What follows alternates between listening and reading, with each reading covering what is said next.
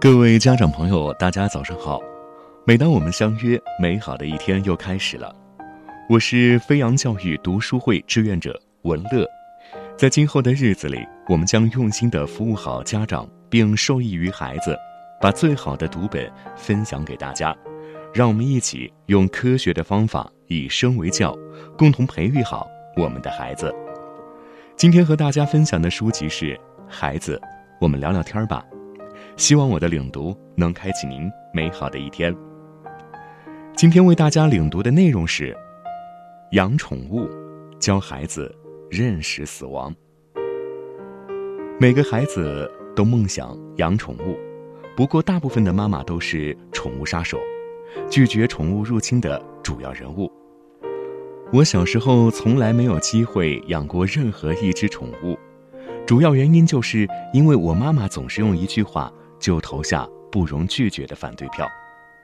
我养你都养得很烦了，因此，我小时候总是眼巴巴的看着别的小朋友养小宠物，羡慕不已。翻鸭飞上天，鹅在后头追。我弟弟妹妹比我幸运，我高中时，爸妈在桃园乡下租了一间两百平大的房子。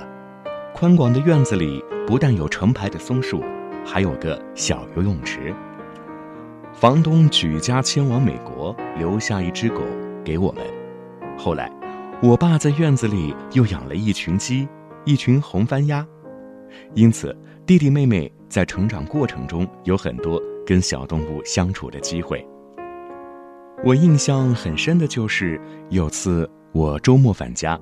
一大早就听到屋顶上有吧嗒吧嗒的声音，爸爸冲出院子去看，结果发现是我家的番鸭飞上了屋顶，在塑料隔板上悠闲地散步。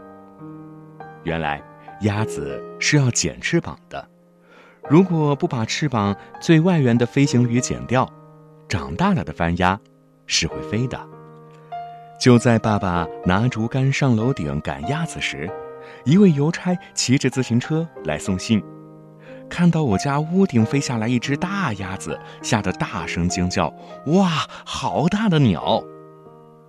弟弟妹妹跟那群小鸡小鸭的感情不错，爸爸每周日的早上都会用锄头锄些蚯蚓出来，给小鸡们夹菜。有一次，有一只鸡因为太靠近爸爸的锄头，不小心被锄断了一只脚趾。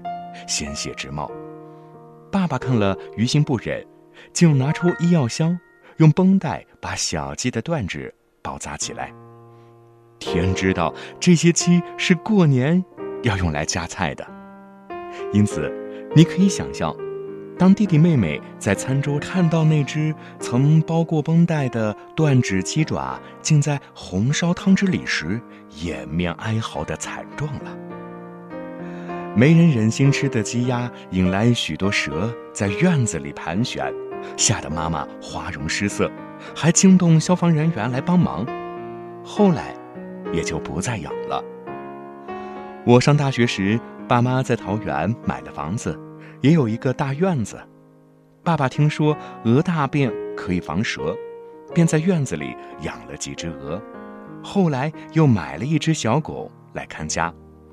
不过，每次我回家，小狗半声也不吭，对着我很亲热的摇尾巴。倒是鹅拼了老命似的追着我跑，嘎嘎叫个不停。最后，都是妹妹来救我，因为鹅只听她的话。没养过鹅，很难想象鹅比狗会看家吧？负起照料宠物的使命。培养责任感。最后，狗死了，鹅老了，我们举家迁回台北，爸爸再也不养宠物。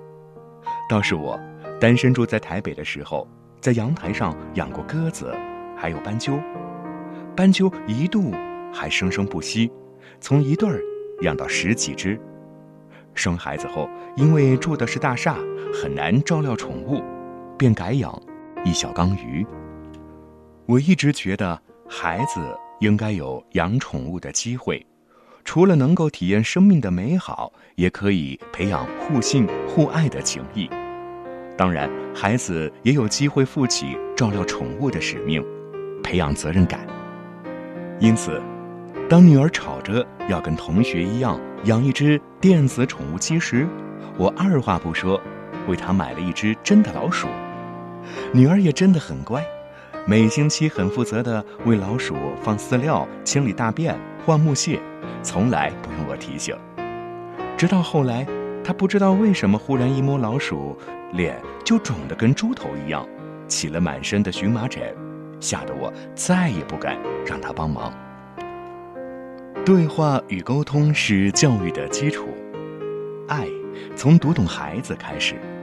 一个个生活小故事，一段段温馨而有技巧的对话，分享与孩子互动交流的经验，教你和孩子轻松聊天读懂孩子想法的技巧，聊出有规矩、有教养、有自信的孩子。希望本期的读书会内容能让您有所收获，感谢您的收听，我们明天再见。